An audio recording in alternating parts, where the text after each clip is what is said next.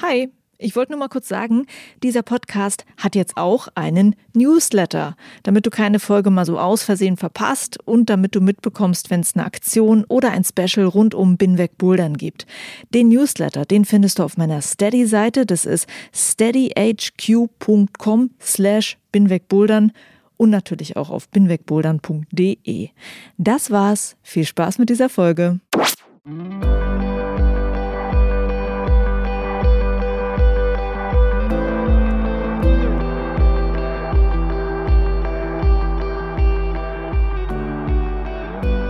Hi und willkommen zur jetzt schon zehnten Folge von Binweg Bouldern. Ist quasi ein Mini-Jubiläum. Schön, dass du zuhörst. Juliane mein Name.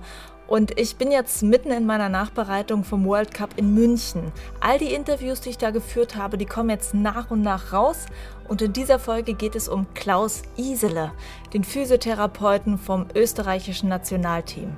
Der ist bei den World Cups immer mit dabei, der sorgt dafür, dass die Athleten auch bei kleineren Verletzungen gut durch den Wettkampf kommen. Aber Klaus Isele ist auch in der internationalen Kletterszene ein sehr gefragter Mann. Vielleicht hast du mitbekommen, dass er Adam Ondra bei seiner bisher schwersten Route begleitet hat. Das hat mich sehr beeindruckt und deshalb habe ich mit Klaus über seine Arbeit mit den Österreichern geredet, aber auch ein bisschen ihn über Adam Ondra ausgefragt. Und das war super spannend, was er mir da erzählt hat. Also freue dich auf diese Folge mit Klaus Isele.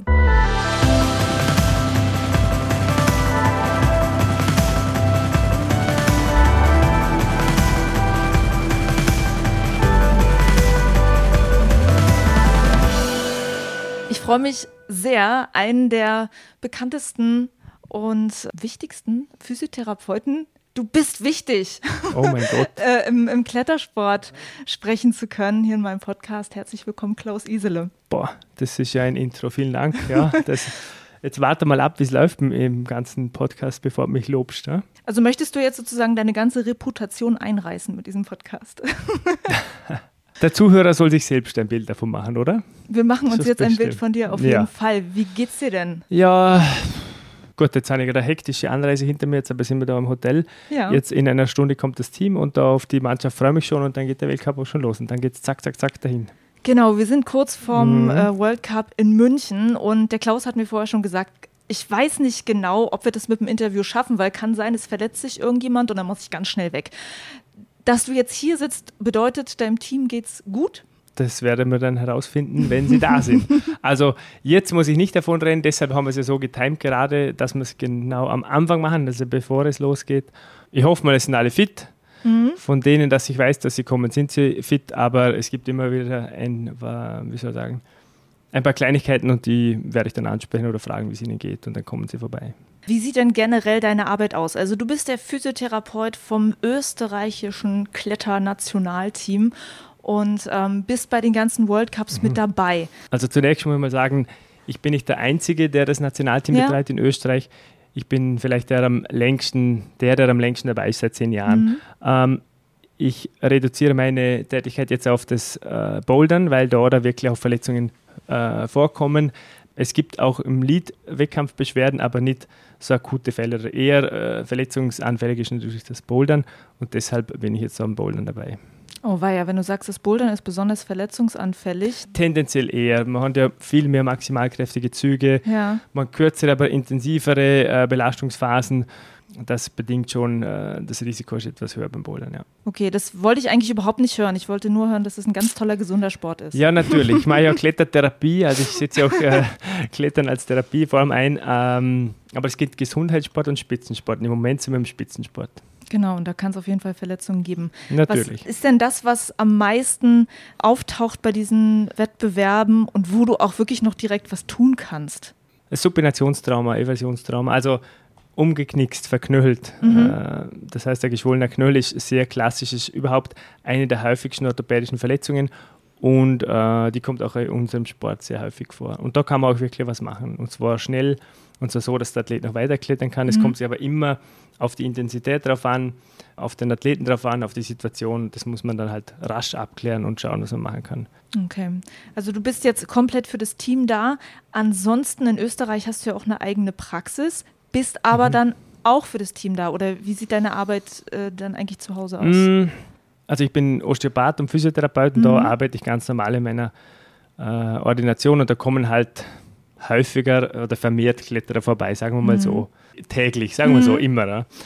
Und da behandle ich jeden oder jede natürlich, jeden Patienten, der vorbeikommt, aber auch Kletterer und speziell Spitzensport ist eine Schiene. Aber eine andere Schiene ist genauso, dass wir äh, am Beckenbodenanteil haben. Und da haben Mitarbeiter, die sind speziell auf das ausgebildet. Es ist nicht nur Spitzensport und nicht nur Klettern. Ich habe jetzt einen Tennisprofi, die will zurück nach Wimbledon oder einen Ultraläufer, der gerade äh, 70 Kilometer in den Beinen hat. Äh, vor zwei Wochen habe ich den begleitet. Aber das Klettern ist doch das, das Größte oder mein Steckenpferd da da kenne ich mich aus, sozusagen. Mhm. Ja.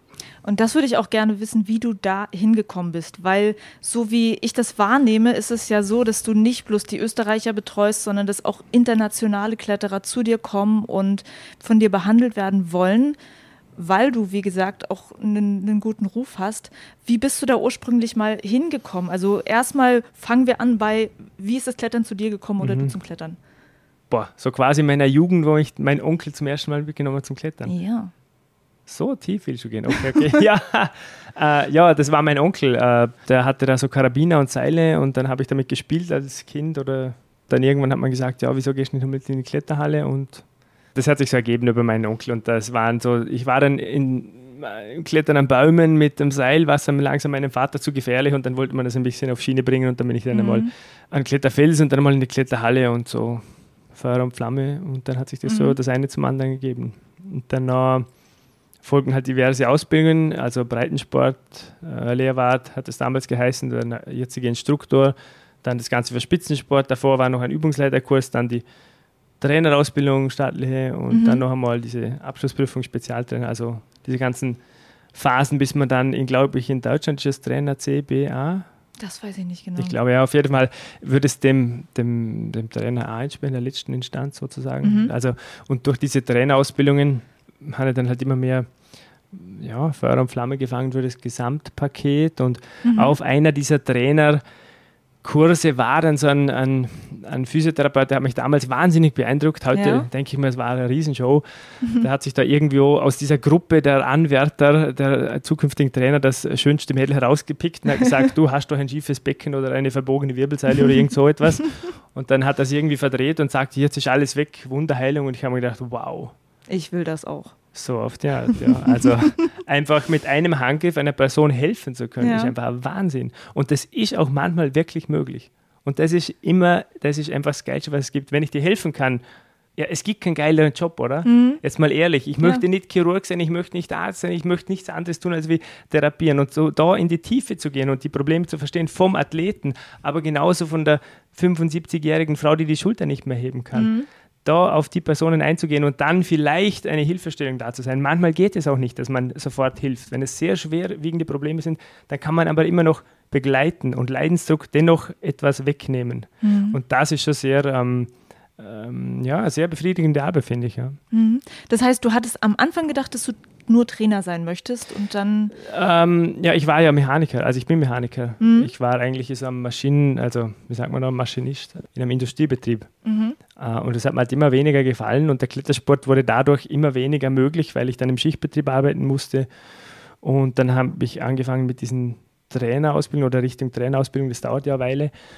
Und da wurde immer mehr, immer klarer und klarer, dass es das nicht sein kann, was ich jetzt mache. Dann wusste ich zuerst mal, dass ich das nicht will, bevor ich wusste, was ich will. Mhm. Und das hat sich dann Richtung Therapie entwickelt und dann war ganz klar, wenn, dann Vollgas und dann Richtung Osteopathie und das waren nochmal sieben Jahre drauf und speziellere Ausbildung im Faszien-Osteopathie-Bereich und so weiter und so weiter. Und auf welchem Stand war denn damals diese Klettertherapie gewesen, als du angefangen hast? Mm, ja, da müssen wir jetzt unterscheiden. Die Therapie, die klassische Physiotherapie kann man an die Kletterwand bringen. Das ist eher für Patienten nach einem Schlaganfall. Das ist für Patienten, mhm. sogar mit Rollstuhl habe ich äh, Patienten, die ich da an der Kletterwand therapierte äh, oder mit orthopädischen Problemen oder Skoliosen. Ganz klassisch mhm. verwendet man das immer für Skoliose-Patienten.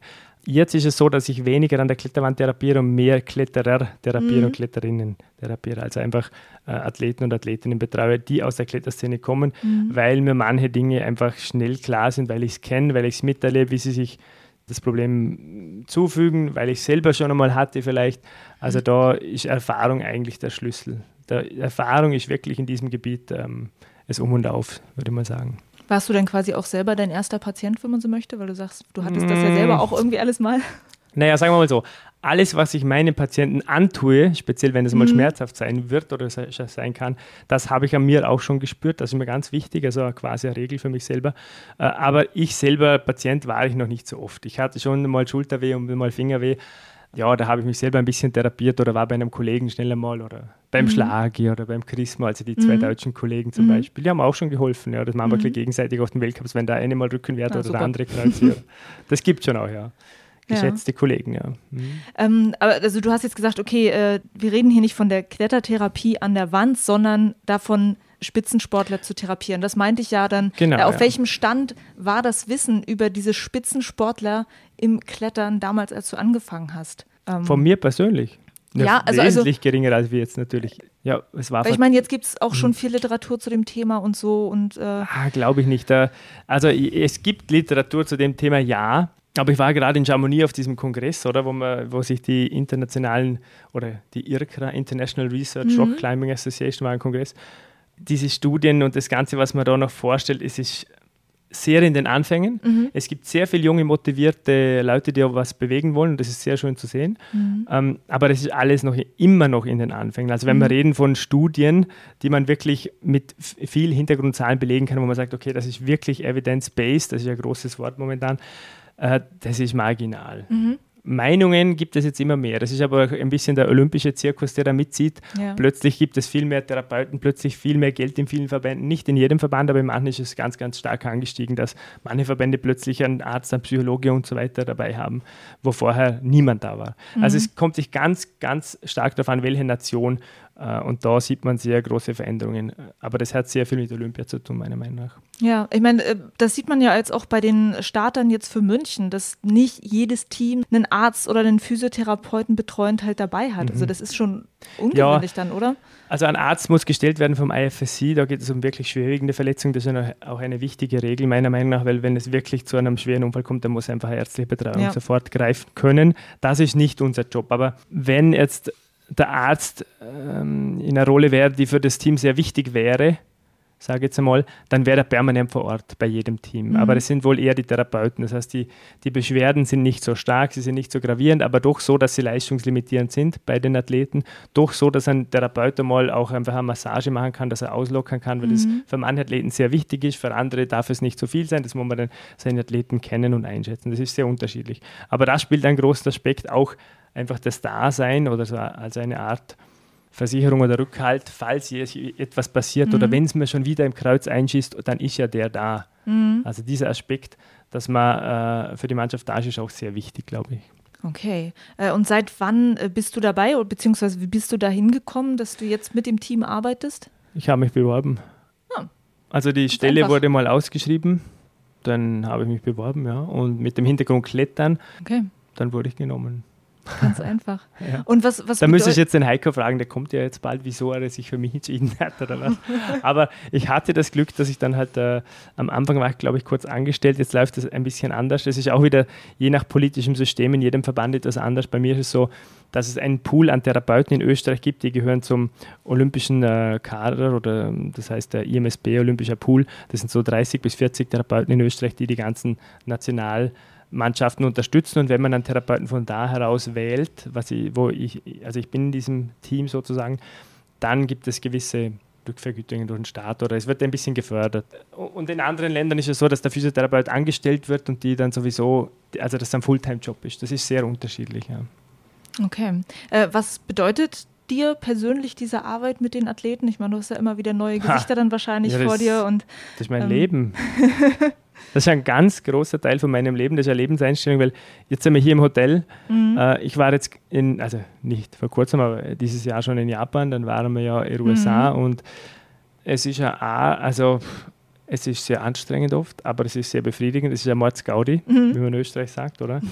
es ist herausfordernd und es ist auf jeden Fall nicht alltäglich. Und für mich ist das sehr wichtig, weil ich, ich bringe diese Motivation in den Praxisalltag ein Mhm. Und meine Patienten in der Praxis profitieren davon. Und genauso ja. ist es aber umgekehrt, dass meine Athleten von meinem Praxisalltag und von den Erfahrungen dort profitieren. Ja. Und wenn wir jetzt dazu, äh, zu dem kommen, wo du vorher erwähnt hast, dass ich andere Athleten äh, betreute auf Wettkämpfen, das stimmt, ja. Wir haben das ein, einfach ein Gentleman's Agreement, würde ich es nennen, Ja. dass man, sobald alle Österreicher versorgt sind und es allen gut geht, dann ist es okay, wenn ich einen anderen Athleten Ja. äh, versorge, beziehungsweise Erste Hilfe, das war auch sehr oft notwendig in den vergangenen Mhm. zehn Jahren, ist sowieso klar, dass man da jemandem hilft, wenn jetzt da äh, nicht sonst da äh, eine Betreuung da ist.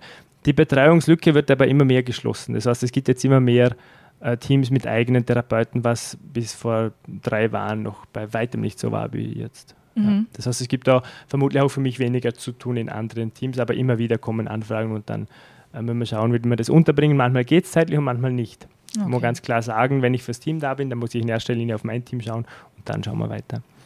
Okay. Das, ja. Was war für dich persönlich in deiner Entwicklung, bei dem, was du gelernt hast, so eine wichtige Erkenntnis? Und zwar für dich als Physiotherapeut, aber auch als Sportler, als Kletterer. Also etwas, wo du gemerkt hast, wenn ich so und so mit meinem Körper umgehe, wenn ich so oder so trainiere, dann bringt mich das wirklich weiter. Hast du da was, was du nennen kannst? Eine Erkenntnis. Also mir, es gibt so Prinzipien oder so gewisse Guidelines für mich selber oder Behandlungsprinzipien oder Ideen, wenn ich mir immer, ich stelle mich immer auf die andere Seite und überlege mir, okay Klaus, was ist, wenn du die Person bist, die gegenüber von dir sitzt? Wenn du jetzt so Fingerweh hast, aber du möchtest verdammt nochmal dieses Projekt klettern. Und dann sagt man der sechs Wochen Pause, das ist einfach keine Antwort. Oder? Mit dem wäre Ja. ich selber nicht zufrieden. äh, also was wäre möglich?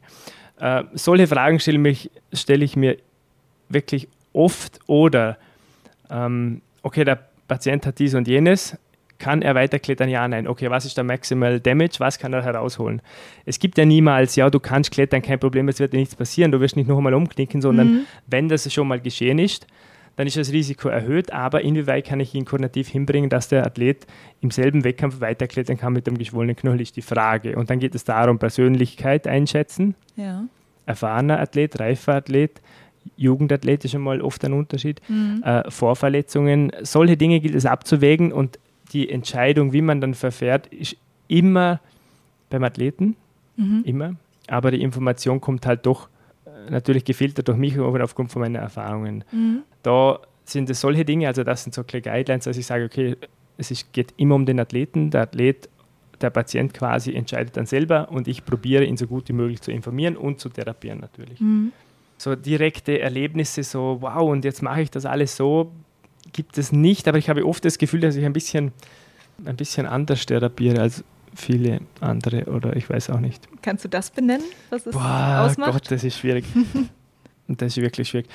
Ähm, also Physiotherapie dauert ja drei Jahre und die Osteopathieausbildung, die ich jetzt hinter mir habe, sind zusätzliche sieben harte Jahre. Ja. Wirklich anstrengend und intensiv, Zeit, Geld, Energie, wahnsinnig. Jetzt endlich habe ich es geschafft. Ich glaube, wir waren am Anfang 44 und ich glaube, elf haben den Osteopathen gemacht und den, den Titel noch dazu mit der Abschlussarbeit waren wir dann zu dritten oder so. Also es ist schon, schon eine gewisse Ja. Ausfallquote war da. Das war echt da, da anstrengend. Aber die, die Ausbildung war super. Ich würde es nicht missen. Und da gefühlsmäßig war es so.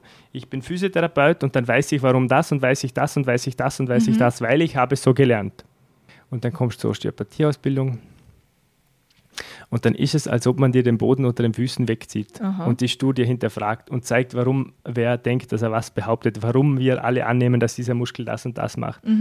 Und das ist die ersten zwei Jahre echt hart, Okay. bis man dann ähm, gewisse Dinge sich selber, also selber aneignet, lernt, dazulernt, kritisch hinterfragt und ein bisschen das komplette System in unserer Medizinkultur betrachten versucht. Ich glaube, das ist jetzt ein bisschen schwierig zu erklären, aber die Dinge, wie sie einem erklärt werden, sind nicht, mm, ja, nicht immer so, so, so einfach, oder wie soll ich das sagen? Ähm, Aber das heißt, das ist im Prinzip diese ganze Ausbildung waren für dich sehr viele neue Erkenntnisse. So, Die, jetzt- genau. Ja, So. als Osteopath beispielsweise betrachte ich immer die individuelle Norm des Patienten. Mhm. Jetzt nehmen wir mal ein ganz, ganz einfaches Beispiel. Der, der liebe Zuhörer wird es sich nicht sehen, aber strecke mal deinen Ellenbogen durch. Jetzt streck deinen linken Ellenbogen durch. So weit geht er. So. Der hört ja nichts. Auf der rechten Seite sehe ich, es eine kleine weh. Streck da durch. So, Und wenn das beides gleich geht, dann wird das für dich so passen. okay. Und bei einem anderen Menschen geht es 5 Grad weniger oder 5 Grad mehr. Ja. Das heißt, ich muss einfach nur hergehen und links und rechts vergleichen, dann habe ich die individuelle Norm deiner Ellenbogenextension in diesem Fall ja. verglichen. Und Mhm. es wird aber aus ärztlicher Perspektive, muss ich aber ein gewisses System einhalten, das von Versicherungen. Weil der Arzt Ja. in der Position ist, zum sagen, du bist krank oder gesund. Aufgrund dessen sagt die Versicherung, ich bezahle oder bezahle nicht. Also musst du krank oder gesund unterscheiden. Du musst. Mhm. Und das kann man wieder nur, nur machen, wenn man große Studien macht und dann irgendwelche Verteilungskurven hat und Durchschnittswerte. Also wird ein Durchschnittswert von das ist gesund mhm. und ein Durchschnittswert von das ist krank angenommen. Mhm. Aber kein Mensch ist ein Durchschnittswert. Mhm. Niemand. Das heißt, entweder behandle ich nach unserem Versicherungssystem mhm. oder nach dem, was meiner Meinung nach das Allerbeste in diesem Moment für diesen Patienten in dieser Situation ist. Mhm. Aber das ist auch subjektiv. Das ist sehr schwierig zu entscheiden, welcher, welcher Guideline sich da folgen soll. Aber der Patient, der nicht individuell betrachtet wird, sondern im Durchschnitt, mit dem Durchschnitt verglichen wird, der ist immer daneben, weil der Durchschnitt mhm. ist ein errechneter Wert. Theoretisch habe ich die Chance, dass ich dich genau erfasse und deine individuelle Norm erfasse ja. und die vergleichen kann und dass die dann funktioniert. Theoretisch, aber das ist dann eine Sache von meinem Können, deinem Vertrauen und dann müssen wir schauen, ob das Outcome passt. Mhm. Ja, aber es ist doch interessant, auf jeden Fall. Es scheint Sehr zu funktionieren, cool. also es hat jetzt bei, bei, bei vielen Leuten schon funktioniert. Ja. ja. Hm. Ähm, der Klettersport an sich entwickelt sich ja gerade sagen wir mal, rasant. Ja, immer noch, immer noch. immer ja, noch. Ja, ja, immer noch. Und ähm, da würde ich auch gerne mal wissen, wie du diese Veränderung gerade siehst äh, aus deiner Sicht als Therapeut. Also gibt es tatsächlich Dinge, die du vielleicht sogar bedenklich findest, weil es im Leistungssport in irgendwelchen Richtungen zu krass wird, es zu viel äh, Verletzungsrisiken mhm. äh, gibt? Ja, eine Dinge fällt mir auf, äh, eine Sache fällt mir auf. Und das ist, ähm, der Sport entwickelt sich viel schneller, als wie die Wissenschaft hinten nachhinkt. Mhm. Ähm, also ist die Frage, brauchen wir diese Wissenschaft wirklich, dieses Evidence-Based? Ich glaube, dass wir verlernt haben, Dinge einzuschätzen, dass wir Menschen vertrauen und Meinungen einfach summieren. Also wenn ich mit meinem Kollegen rede und der sagt, oh, ich habe das Gefühl, es kommen mehr Schulterbeschwerden und der nächste Kollege, der auch im Klettersport tätig ist, sagt, ja, ich glaube, es kommen wirklich mehr Schulterverletzungen, mhm. dann haben wir da schon einen Trend und dann ja. müsste man eigentlich die Coaches aufklären. Und da habe ich mich jetzt beim letzten Wettkampf in Vale zusammengesetzt mit Kollegen, die sehr viel damit machen. Das war der, der Zack äh, von USA, dann der Paul, also der eine der Petitioner, der andere Alex und äh, ja, auf jeden Fall habe ich ein paar dieser Leute zusammengeholt und habe da quasi eine kleine Mini-Konferenz mhm. am, am, Tisch gestartet und da habe ich mal Zettel ausgeteilt, man soll mal beurteilen, was jeder denkt, was die häufigsten drei Verletzungen sind und das bepunktet und ein bisschen eine kleine, so eine Art, ich will jetzt nicht sagen Statistik gemacht, aber äh, ein bisschen ein Outcome eruiert. Und da haben wir schon ein paar Tendenzen herausgespürt.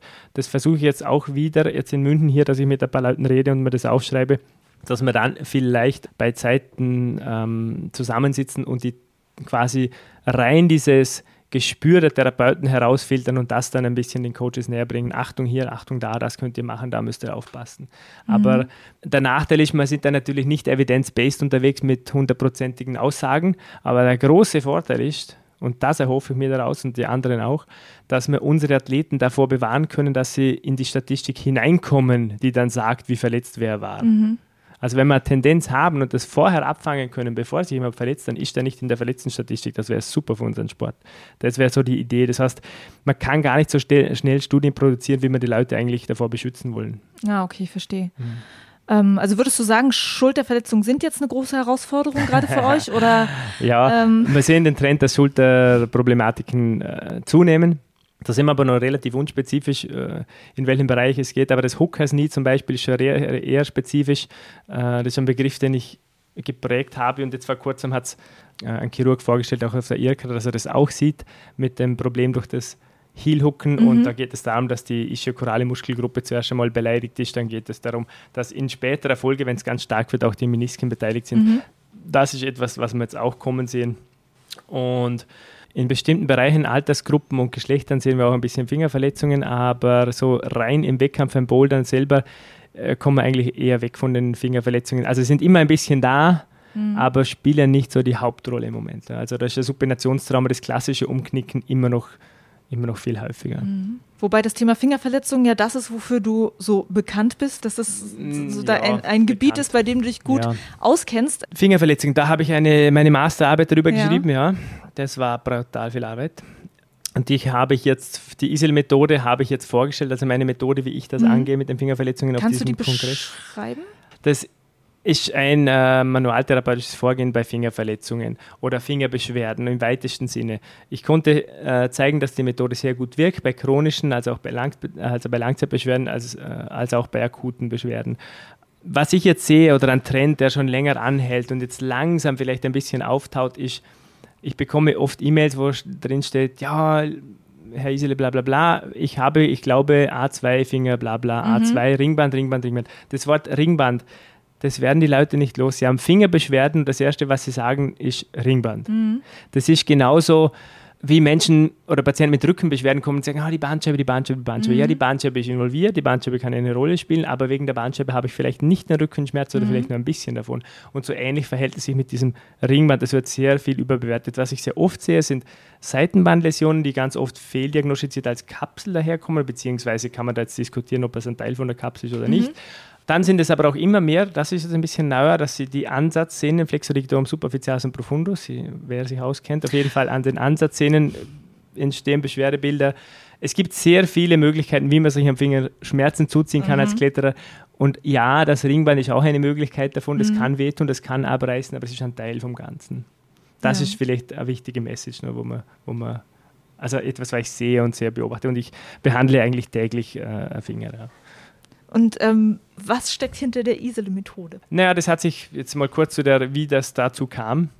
Da gab es halt nichts. Ja, okay, äh, es gab äh, die Idee von heißen Vogelsand kneten, denen warten, acht Wochen nochmal probieren, aber wirklich es gibt ja keine Intervention, wo beschrieben ist, wie man einen Finger jetzt therapiert, wenn er weh tut. Ja. Äh, und über die Jahre war mir das zu wenig und dann habe ich aus, sagen wir so, ich habe ein Smoothie gemacht aus allem, was ich bisher gelernt habe. Ein mhm. bisschen aber wenn ich ein bisschen Apfel, ein bisschen Gurke, ein bisschen Zitrone, was ich was reinwerfe, dann habe ich nicht mehr dasselbe, äh, dieselbe Frucht. Also ähm, habe ich Dinge verändert, adaptiert, dann wieder Zeiträume verändert, ausprobiert. Ja, und dann hat es dann halt irgendwann immer besser und besser funktioniert. Und danach äh, war es eigentlich irgendwie klar, dass ich da meine Arbeit drüber schreibe, mhm. äh, weil es Sinn macht. Es hat zwar viel mehr Arbeit gemacht, als wie irgendwelche Paper-Studien äh, zusammenzufassen. Äh, es war eine Pilotstudie. Aber wenn man jetzt zehn Kletterer hernimmt, dann habe ich achten nach einer Behandlung sofort helfen können. Das ist sehr viel. Ja, super. Und ich konnte zeigen, dass die äh, dass es nebenwirkungsfrei ist, dass es quasi, es, zuerst geht es ja darum, tue ich niemandem weh. Also ja, es ist schmerzhaft, aber es ist kein, kein Schaden. Mhm. Oder manche Dinge davon können schmerzhaft sein, manche sind nicht schmerzhaft, je nachdem, was für eine Technik das ich anwende. Es gibt quasi drei Gruppen von Techniken und bei einer Technik gibt es noch Unterscheidungen, aber es sind alles so manuelle Methoden am Finger direkt. Nur mehr eine Isle-Methode ist ein lokal osteopathisches Vorgehen am Finger und am, an der Hand. Dazu kommt aber generell meine osteopathische Behandlung. Das ist also nur ein Teilbereich, wo ich dann noch andere Versorgungen und faszielle Züge verfolge, die da mit hineinspielen. Also nur die lokal osteopathische Isile-Methode würde ich nicht alleine ver, ver, äh, therapieren, sage ich so, sondern da kommt die Osteopathie noch mhm. dazu. Okay. Ja. Was mich auch noch interessieren würde, ist, äh, in der Zeit, in der ich jetzt bouldere, habe ich zweimal schon vor Ärzten oder Therapeuten gesessen, die mir davon abgeraten haben, in einer bestimmten Situation zu klettern. Und ähm, ich habe für mich selbst dann herausgefunden, dass mir das Klettern aber wirklich verdammt gut tut in dem Moment. Ähm, mhm. Also das waren dann einfach sehr wahrscheinlich Ärzte, die, die ja diesen Sport halt nicht kennen. Wie oft begegnest du solchen äh, Kollegen und ähm, was sagst du ja. denen? Also ich, ich glaube in, in Dortmund, wo ich her bin, da klettert jetzt die halbe, halbe Riege der, der Turnusärzte. Von dem her ist es jetzt nicht mehr so, so schlimm. Mhm. Das heißt, äh, da gibt es natürlich ein, auch eine neue Generation an Ärzten, die, die selber sehr oft klettert. Es ist aber dennoch so, der, es gibt es immer wieder. Ja. Mhm. Diese, ähm, man muss sich vorstellen, mal angenommen, man hat Fingerweh. Der erste Ansprechpartner einmal in Österreich muss man zuerst zum Allgemeinmediziner. Ist das mhm. in Deutschland auch so? Na, ich würde zum Orthopäden halt dann gehen. Ja, kann man direkt zum Orthopäden oder muss man zuerst zum Allgemein? Ich kann direkt zum Orthopäden, ah, okay. Ja gut, auch wenn es ein Orthopäd ist, der sich damit nicht befasst. Bei uns wäre es so, du gehst zum Allgemeinmediziner und der hat halt alles vom Kleinkind bis zum Kreis und ähm, der Hauptjob von diesem Arzt ist eigentlich die 1,8 Prozent herauszufiltern, die wirklich ein großes Problem haben. Im Sinne von Herzinfarkt oder oh je, das könnte ein mhm. tumoröses Geschehen sein. Und dann kommt einer daher und sagt, schau mal mein Finger, ja. der bewegt sich noch, aber tut weh beim Klettern. Ja. Und der denkt sich, vor zwei Minuten habe ich gerade ein Leben gerettet, der hat einen mhm. Herzinfarkt. Was willst du jetzt so mit deinem kleinen Finger da? ja. Also hör halt einmal sechs Wochen auf und komm dann wieder, so auf die mhm. Art. Oder? Das wäre jetzt so das, das, das ja. klassische Debakel, das der Kletterer hat. Allerdings konnte Geiger et al. zeigen, dass, äh, also ist ein österreichischer Soziologe, dass der Kletterer und der Wanderer, der österreichische, eine erhöhte Lebensqualität hat und der Kletterer hat die höchste Lebensqualität von den Aha. Österreichern, aber hängt am allermeisten an seiner körperlichen Fitness. Das heißt, wenn wir ein Fingerproblem haben, oder der Österreicher in diesem Falle, weil er dort tausend Leute befragt hat, wenn der ein Fingerproblem hat und sei es medizinisch betrachtet ein kleines, dann ist es für die soziale Umwelt, für dieses Individuum, diesen Kletterer ein Riesenproblem, weil mhm. dreimal in der Woche die Kollegen treffen in der Boulderhalle geht ja dann nicht mehr. Mit Bouldern geht ja dann nicht mehr. Mit nach Fontainebleau fahren auf dem Bouldertrip geht ja dann mhm. nicht mehr. Das heißt, es geht da ganz stark um die Einschränkung des Soziallebens aufgrund von nur einem kleinen Fingerproblem. Mhm. Und für diese scheinbar kleinen Fingerprobleme, die aber große Auswirkungen haben, für die bin ich äh, gerne zuständig oder zuständig. Das, da kann man wirklich was Gutes tun und den Leuten helfen. Ja. Und, und, wie gesagt, die Frage, äh, konntest du schon mit solchen Kollegen reden und Direkt dann, so, dann äh, sagen, ey, pass mal auf. Mhm. Ja. Äh. es, das sind eigentlich eher alteingesessene Mediziner, nicht? Mhm. Hatte ich auch schon so Diskussionen, aber was soll ich dann sagen? Dann rede ich gegen eine Mauer, oder? Oh, okay. Also ich würde jetzt sagen, es macht doch Sinn zu klettern, weil ich bin der Therapeut dahinter und ich finde, Therapieren ist mein Beruf und Sie sind der Arzt und ich glaube, äh, wie soll ich sagen, ähm, naja, wenn der Arzt, äh, bald gesagt, besser therapieren würde wie ich, dann würde ich aufhören zu therapieren und dann könnte mhm. er therapieren, oder? Ja, ähm, das sollte man schon drauf auf die Kernkompetenzen konzentrieren im jeweiligen Fach. Ich meine, so Diskussionen sind oft sinnlos, oder? Das, ja, das stimmt allerdings. Aber man hat, es hat auch nicht jeder einen Klettertherapeuten bei sich um die Ecke. ja, halt aber es werden blöd. mehr. Es gibt jetzt echt motivierte Leute. Also ich war gleich am ersten Tag von diesem Kongress mit einer Mannschaft Bouldern, das war die Heiden Gaudi. Ja. Mit ein paar, eine aus Kanada, die andere aus den USA und da, da tut sich schon ein bisschen was. Jetzt will ja jeder Klettertherapeut werden. Also ich bekomme immer wieder E-Mails von, ich mache gerade meine Abschluss-Bachelorarbeit mhm. und ich mache das und kann ich zuschauen und Praktikanten und so weiter und so weiter. Also da sind sehr viele motiviert, habe ich das Gefühl. Das also gerade im letzten Jahr musste ich mal ein bisschen das mit den Praktikanten ein bisschen, wie soll ich sagen? Begrenzen? Eindämmen, ja. ja. Okay, sehr gute Nachricht. Äh, ich würde gerne äh, was konkret zur Arbeit mit, äh, mit den Athleten wissen von dir. Und zwar, was mich ja sehr fasziniert hat, ist dieses Video von Adam Ondra zu Silence. Aha. Und äh, da bist du ja zu sehen mit Adam Ondra, wie du sozusagen mit ihm versuchst, die Bewegung einzustudieren, die er braucht für diese Route. Und äh, ja, wie gesagt, ich, ich fand es krass und habe da halt mal wieder gedacht, so wie super toll und wertvoll halt diese Arbeit ist, die, die ihr Therapeuten macht. Das ist ja, ja, der Hammer. Man muss jetzt und, die Kirche ähm, im Dorf lassen, weil der Adam ist ja der Adam, oder? Also, ja, natürlich. Ja aber es, es, ist wirklich sowieso fit. toll ja? zu sehen. Ähm, wie erstmal allgemein, wie war die Arbeit für dich mit ihm gewesen? Ja, mit dem Adam komme ich sehr gut klar. Ich kann sehr gut mit ihm arbeiten und es ist also eine sehr fruchtbare Zusammenarbeit. Wir schätzen uns gegenseitig sehr und der Adam ist einer, der ja, ich tue mir oft schwer, wenn ich einen Athleten gebe ich eine Empfehlung und dann mache ich das nicht mit Nachdruck, sondern da sage ich halt so, an deiner Stelle würde ich dies und dies und dies tun. Und wenn es der Athlet dann annimmt, dann hat er vermutlich was davon. Wenn er dann denkt, naja, naja, ist ja wurscht und man, mhm. dann sieht man auch keine Resultate. Beim Adam ist es ganz anders. Also da muss man sich sehr detailliert überlegen, was man ihm präsentiert, wann und wie und wo und dann wird er noch fünfmal nachfragen. Also sehr, sehr genau. Und das ist interessant für mich, weil das gibt die, endlich einmal diese Challenge, wo ich schon lange nicht mehr hatte. Diese Herausforderung, etwas Neues zu implementieren, auszuprobieren, ihn weiter zu pushen und Dinge, wo er an seine Grenzen stößt, dann ein bisschen aufzuzeigen, was vielleicht auch noch möglich ist. Mhm. Äh, also bei Silence konnte er einfach gewisse Bewegungen nicht machen hat so versucht, wie es nicht klappen kann, aufgrund von Anatomie und Physiologie. Mhm. Und dann haben wir halt was Neues ausprobiert oder äh, ein paar Umwege habe ich mir ausgedacht und das hat dann funktioniert. Okay. Ja. Wie lange hat das gedauert, also deine Arbeit mit ihm? Also die ersten drei, vier Monate habe ich ihn nur kennengelernt als Person, analysiert, äh, physiotherapeutisch, osteopathisch. Dann hat er ein paar Beschwerden, die wir dann wegtherapiert haben. Das ging recht schnell.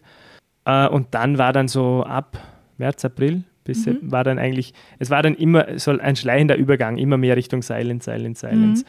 Und Analyse von zu Hause, Videoanalyse ganz viele Stunden davor und dann bei ihm zu Hause und Nachbauen von Schlüsselstellen und ja, es ist ein stetiger Prozess. Woran scheitert es jetzt? Ich kann nicht das. Okay, was machen wir? Warum mhm. nicht? Bla bla bla. Okay, da bist du zu schwach, das musst du trainieren. Okay, da bist du stark genug, das müssen wir nicht mehr trainieren. Okay, warum fällst du jetzt? Und so weiter. Okay. Das war ein sehr interessanter und sehr intensiver Prozess. Und Gott sei Dank hat meine Partnerin mitgespielt, also mit, äh, sie war hochschwanger und unser Sohn Mandalou ist auch mit nach Norwegen. Mal die drei Wochen, das war ähm, so eine, wie soll ich sagen, so ein bisschen Hobbyurlaub und ein bisschen äh, Arbeiten vermischt, ja. wobei es war dann doch mehr als genug Arbeit. Aber ja. das war eine interessante Arbeit, ja. Was würdest du sagen, ist bei Adam Ondra anders als bei anderen Kletterern? Alles. Was alles? Das ist ja das Herausfordernde, Interessante. Äh, man muss die Tests neu überdenken. Er ist beweglicher im Knie, er ist beweglicher in der Hüfte. wie er selber sagt, er hat einen unnötig langen Hals. Ja. ähm, er hat andere Gedanken zu, wie man sich fortbewegt am Felsen, wie die Bewegung zustande kommt. Er hat äh, äh, extrem viel höheres Commitment, äh, selbst wie die meisten anderen, die ich kenne, wo sehr, äh, also in der Profiliga reden wir von, jeder ist voll motiviert zum Trainieren, jeder gibt alles.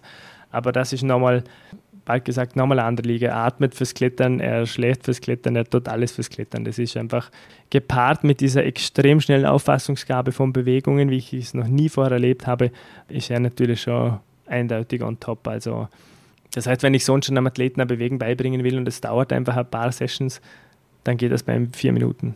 Ach, krass. Und dann hat das. Also sowas habe ich vorher auch noch nie erlebt. Das ist schon sehr, sehr beeindruckend. Und wie gesagt, wenn ich Ratschläge erteile oder Ideen habe, dann müssen wir da nicht diskutieren, ja, und jetzt machst du das und drei Sekunden so und fünf Sekunden so, sondern spür hinein, versuch's, was denkst du. Dann, äh, mhm. Das ist ja inzwischen so ein gutes Zusammenspiel, erörtern wir uns gegenseitig und äh, auf sein Feedback kann ich mich verlassen und er kann sich auf mich verlassen. Das funktioniert recht gut jetzt im Moment, ja. Ja, cool. Schauen wir mal, wie es weitergeht. Ja. Jetzt hat er mal einen, einen Groundfall, das war eine große Story natürlich oder ein großes Problem. Also immer einen Knoten in Seilende machen, ja, einen doppelten Knoten. Es war nämlich beim Adam ein Knoten im Seilende und trotzdem dieser ja. Knoten hat sich gelöst. Ja. Und er ist dann an äh, acht Meter abgestürzt ja. und Gott sei Dank auf einem einzigen halbwegs sandigen Platz gelandet. Er hat sofort kapiert, während er noch im Sturzflug war und hat sich auf die Landung vorbereitet, hat sehr schnell reagiert. Dennoch hat er äh, ein großes Problem am Knie. Okay. Äh, Bone Bruise, wenn einem das sagt, also eigentlich eine Fraktur an den Kondylen. Mhm. Äh, ein überdehntes, vielleicht ein bisschen angerissenes Kreuzband, Meniskus war ziemlich stark beschädigt und ein paar andere Dinge. Also wirklich äh, eine gröbere Verletzung. Und deshalb hat man jetzt, wenn man seinen Instagram-Account anschaut und ein bisschen zurückgeht, hat er eine Weile lang eher so, ach, ich mache jetzt alle Boulder ohne Füße. Ach so, ja. Mhm. Hm. Kannst du erinnern, ja. Ja, da eine Weile lang habe ich eben jetzt das Auftreten recht, also vor allem das Bouldern ohne Füße habe ich gesagt, das geht jetzt nicht. Und da wurde dann mit allen meinen Mitteln therapiert. Also okay. im Sinne von indetherapierbar, da habe ich eine ganze Mannschaft, Gott sei Dank an Therapeuten und dann habe ich quasi mein ganzes Team informiert, was wir jetzt da machen und einen mhm. Plan zurechtgelegt. Und dann haben wir mal zehn Tage Intensivtherapie, danach hatten wir ein paar Tage Pause, dann ist er wieder hergefahren nach Vorarlberg. Und so haben wir das dann gemanagt. Ja. Okay, super. Mhm. Wie lange hat es gedauert, dann, dass, dass das ausgeheilt war? Ja, vier Monate, drei, vier mhm. Monate, schon ein Weilchen. Also okay. so ein peu, ein peu. Mhm. Aber jetzt schauen wir mal, wie es ihm geht. Das Risiko ist immer noch erhöht, dass er sich verletzt, dass er Meniskusschaden erleidet oder was, aber das ist jetzt, wenn wir schauen, wie es funktioniert jetzt ist er mal fit, jetzt soll er nicht daran denken, jetzt ja. schauen wir mal, wie es klappt. Das geht mal gut. Ja. Okay, super. Positiv bleiben. Auf jeden Fall. Ähm, äh, es gibt so eine tolle Videoreihe auch von dir, How to Feel Good as a Climber. Und, Boah, äh, du hast ja informiert. Natürlich, ja, ich gucke mir das richtig. alles an. Ja. Ähm, das finde ich cool, äh, weil da gibt es diese Reihe, wo du verschiedene Athleten befragt hast, wie sie sich aufwärmen. Mhm. Aufwärmen finde ich ja auch immer eine mhm. total wichtige Frage. Was macht man da eigentlich? Genau. Und in dem Video zeigst du ja quasi, dass jeder das anders macht. Also die, diese erzählen wirklich ganz individuell, wie sie sich aufwärmen. Individuelle Norm hatten wir vorher. Ja. Und deshalb war mir das wichtig. Und ähm, da war dann halt auch sehr interessant, dass der Adam Ondra dann zum Beispiel gemeint hat, ich wärme mich so gut wie gar nicht auf, weil ich möchte alle Kraft an der Wand haben. Mhm. Das klingt unglaublich. Kann das sein? Warum? Hat er sich also, schon mal unaufgewärmt verletzt? Nee, nicht, aber, aber es ist doch so krass, weil du würdest jedem Sportler doch eigentlich, also denke ich eigentlich sagen, wärm dich halt auf, bevor das du den Sport machst. Das ist das Problem. das denke ich eigentlich, man sollte. Das typische Vorgehen ist das Hauptproblem. Ja. Wir haben in unserer Medizingesellschaft haben wir so ein gewisses Bild, to do and not to do hm. und Ideen. Und man muss doch eigentlich, man müsste, man sollte, man muss. Ja. Und jetzt nimmst du mal diesen ganzen Krempel weg und wirfst ihn zum Fenster raus. Ja. Und dann probierst du mal nur auf deinen Körper zu hören. Hm. Versuch schon mal zu überlegen, wann bist du am fittesten und wann tust du am wenigsten weh. Mhm. Und so wärmst du dann auf. Okay. Und um das geht es in Wahrheit. Sobald wir jetzt beginnen, Normen aufzustellen, wie jemand aufzuwärmen hat, dann haben wir ein Problem. Ich habe festgestellt, also ich nenne es momentan Slow Responder und Fast Responder im Aufwärmen. Mhm. Es gibt Leute wie der Akio Gucci, das ist ein Slow Responder. Ja. Die brauchen drei Stunden, bis sie warm sind. Und ja. gibt es einen Bernd Zangerl, der drückt sich dreimal unter die Achsel und macht zwei Züge und dann sagt er, 15 Minuten ist ein langer Warm-up. Ja. Oder der Adam. Ja.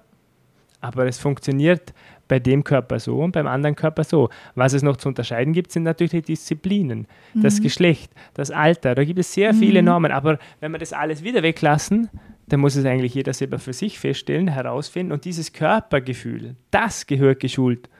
und nicht der Evidence-Based-Studie, die sagt, in 2000 Leuten haben wir festgestellt, dass 33,2 Minuten Aufwärmen mit dem Terraband und mit zweimal Warmklettern das perfekte Warm-up ist. Ja. Weil für dich kann das komplett stimmen oder auch überhaupt nicht. Also finde es selber heraus, schule deinen Körper im, im Spüren, im Rückmeldung geben. Mhm. Weil dann wirst du auch zur rechten Zeit aufhören, wenn deine Schulter wehtut. Und nicht sagen, ist ja wurscht, kann ja nichts Ja. passieren. Richtig. Das ja, aber ist äh, wichtig. Gucke sich ein jeder nochmal diese Videos an. Das fand ich sehr spannend. Deshalb habe ich diese Videos gemacht, Ja. um aufzuzeigen, wie unterschiedlich das Personen machen und was es für Ideen dahinter gibt. Es ist kein richtig, kein falsch und kein Werten. Ich habe nur vorangestellt, dass es ein allgemeines zyklisches Aufwärmen den Vorteil hat, dass ein gewisses Hormonlevel erreicht wird und dann der Puls nicht mehr so schnell absackt. Das ist ein Vorteil Mhm. vom allgemeinen Aufwärmen. Aber ansonsten habe ich jeden erzählen lassen, wie es er macht. Ja, coole Sache auf jeden Fall. Also auch toll, dass du diese Videos machst, finde ich. Danke, Das, jetzt haben äh, wir schon länger nichts mehr gemacht. Ist nicht so easy mit zwei Kids und einer Ordi und so weiter. Ich probiere nochmal zu was machen. Vielleicht ist es nächstes Jahr von Fingern oder schauen wir mal. Aber das ist ein sehr, sehr hoher Aufwand und wenn es Ja. geht, machen wir da was. Ja. Mhm. Okay, super.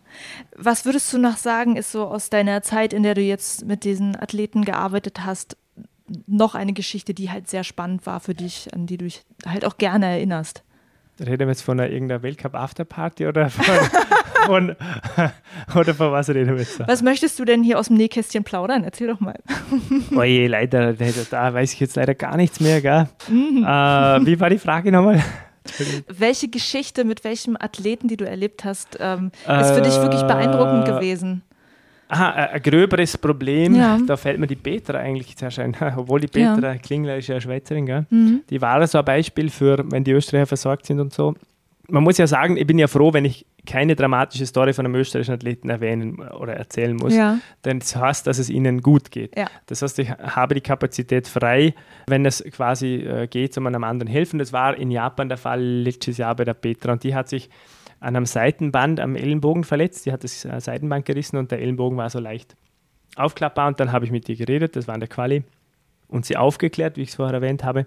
Und sie wollte aber weitermachen. Da muss man die Petra auch kennen. Die war vorher schon ein paar Mal bei mir, auch bei mir in der Ordi. Das muss man jetzt halt wissen, wie wer tickt. Also die Athletin kannte ich schon besser. Mhm. Und ich wusste, dass eine erfahrene Athletin nicht schon zur rechten Zeit aufhören wird und dass es aber auch so sein wird, dass wenn sie weitermacht, dass es einen gewissen Schmerz wird sie schon haben. Mhm. Und haben wir dann das abgewogen und sie wollte aber weitermachen. Dann habe ich sie getaped und behandelt davor. Sie konnte im Halbfinale klettern und hat sich sogar noch fürs Finale äh, qualifiziert, Mhm.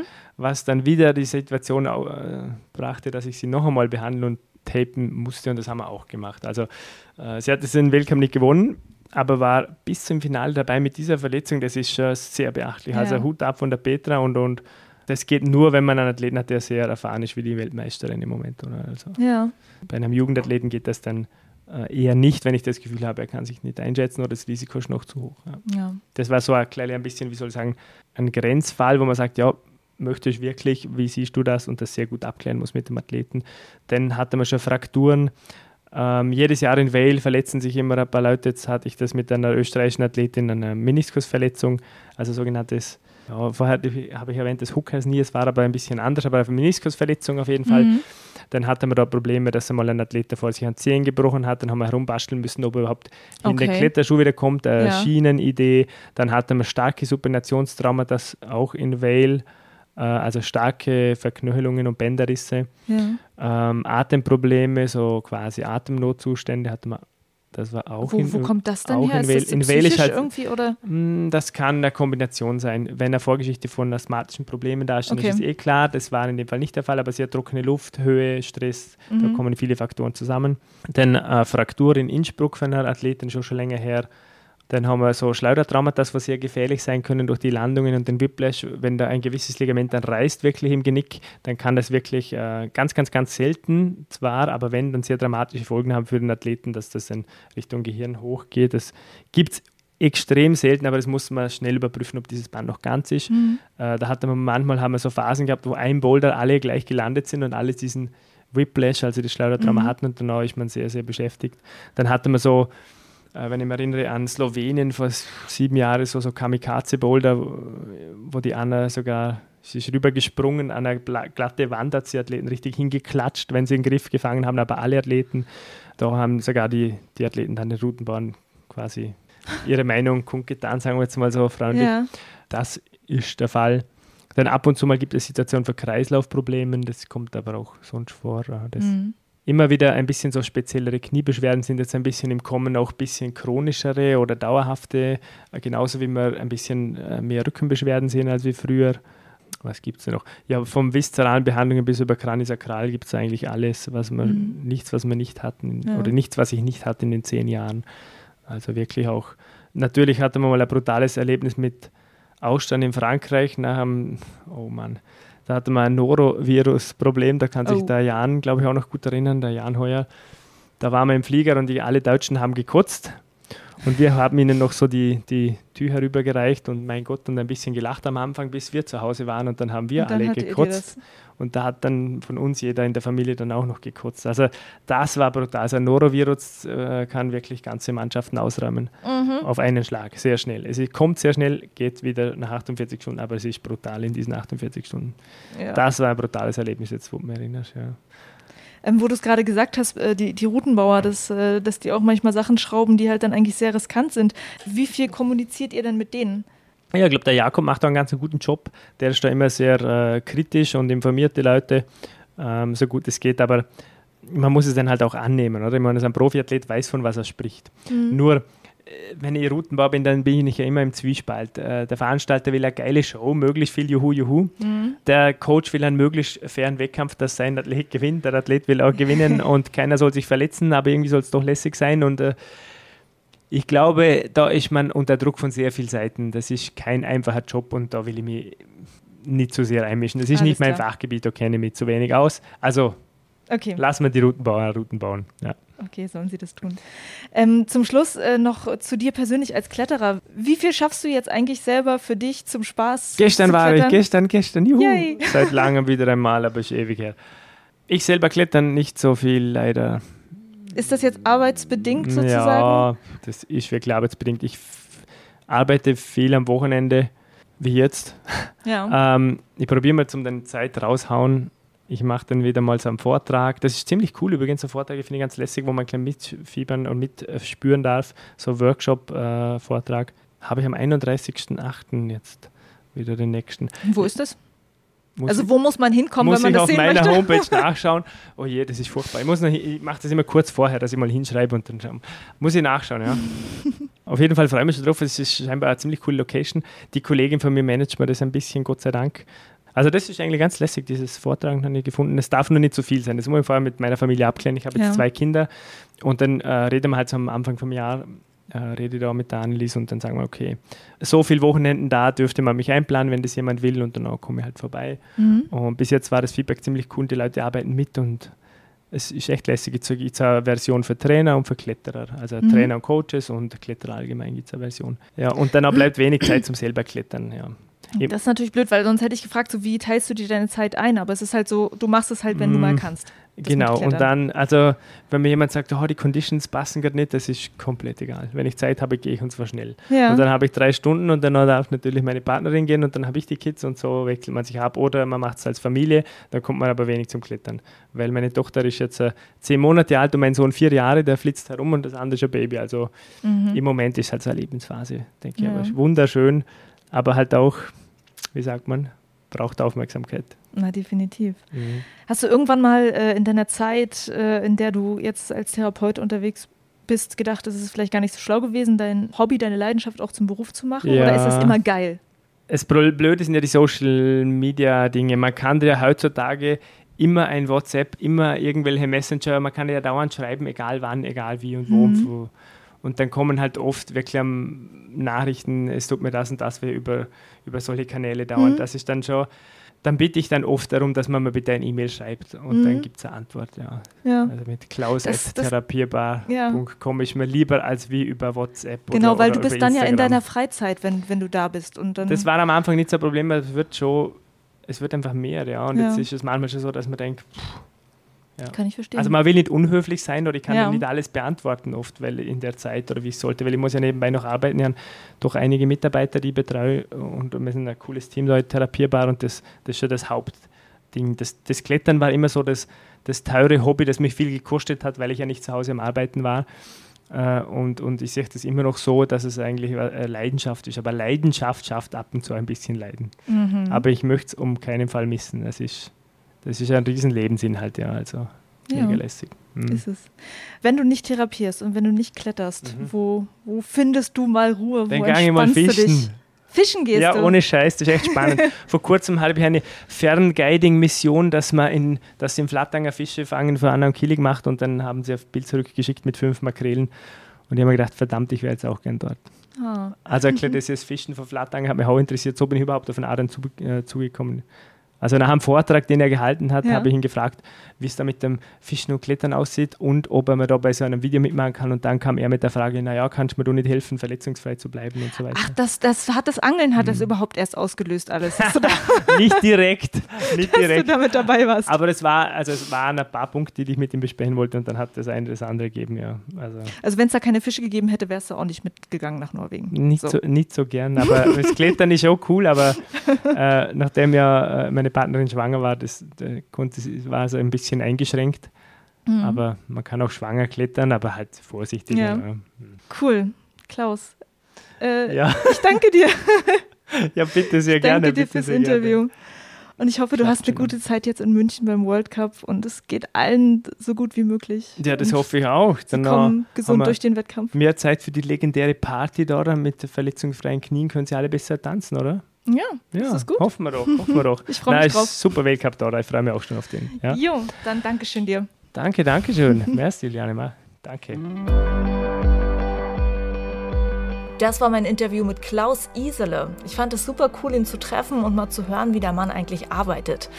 Oft liegt der Fokus in unserem Sport ja bei den Athleten, zu Recht natürlich. Aber welche Leute dann noch im Kletterteam so tolle Arbeit leisten, das ist natürlich auch spannend.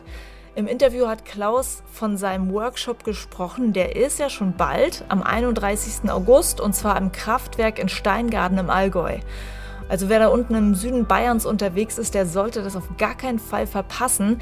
Den Link mit mehr Infos packe ich dir in die Show Notes. Dazu gibt es noch das Video von Klaus Arbeit mit Adam Ondra und die erwähnte sehr tolle Videoreihe How to Feel Good as a Climber. Dann hast du das ganze Paket. Ich wünsche dir viel Spaß beim Angucken.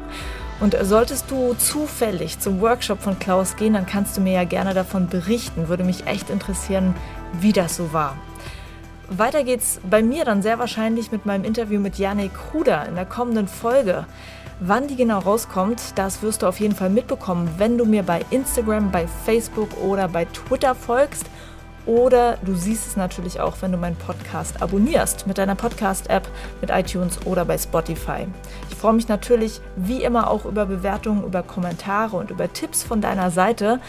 Aktuell kommen ja immer mal wieder Nachrichten bei mir an von Leuten, die Themenvorschläge für mich haben. Das finde ich ziemlich cool, weil ich sehe und ich weiß ja auch nicht alles und ich lerne immer noch dazu. Und äh, ich kann natürlich leider nicht immer alles umsetzen, was ihr mir so schickt, aber ich tue, was in meiner Macht steht. Also vielen Dank fürs Zuhören. Bis zur nächsten Folge. Juliane mein Name und ich bin wegbouldern.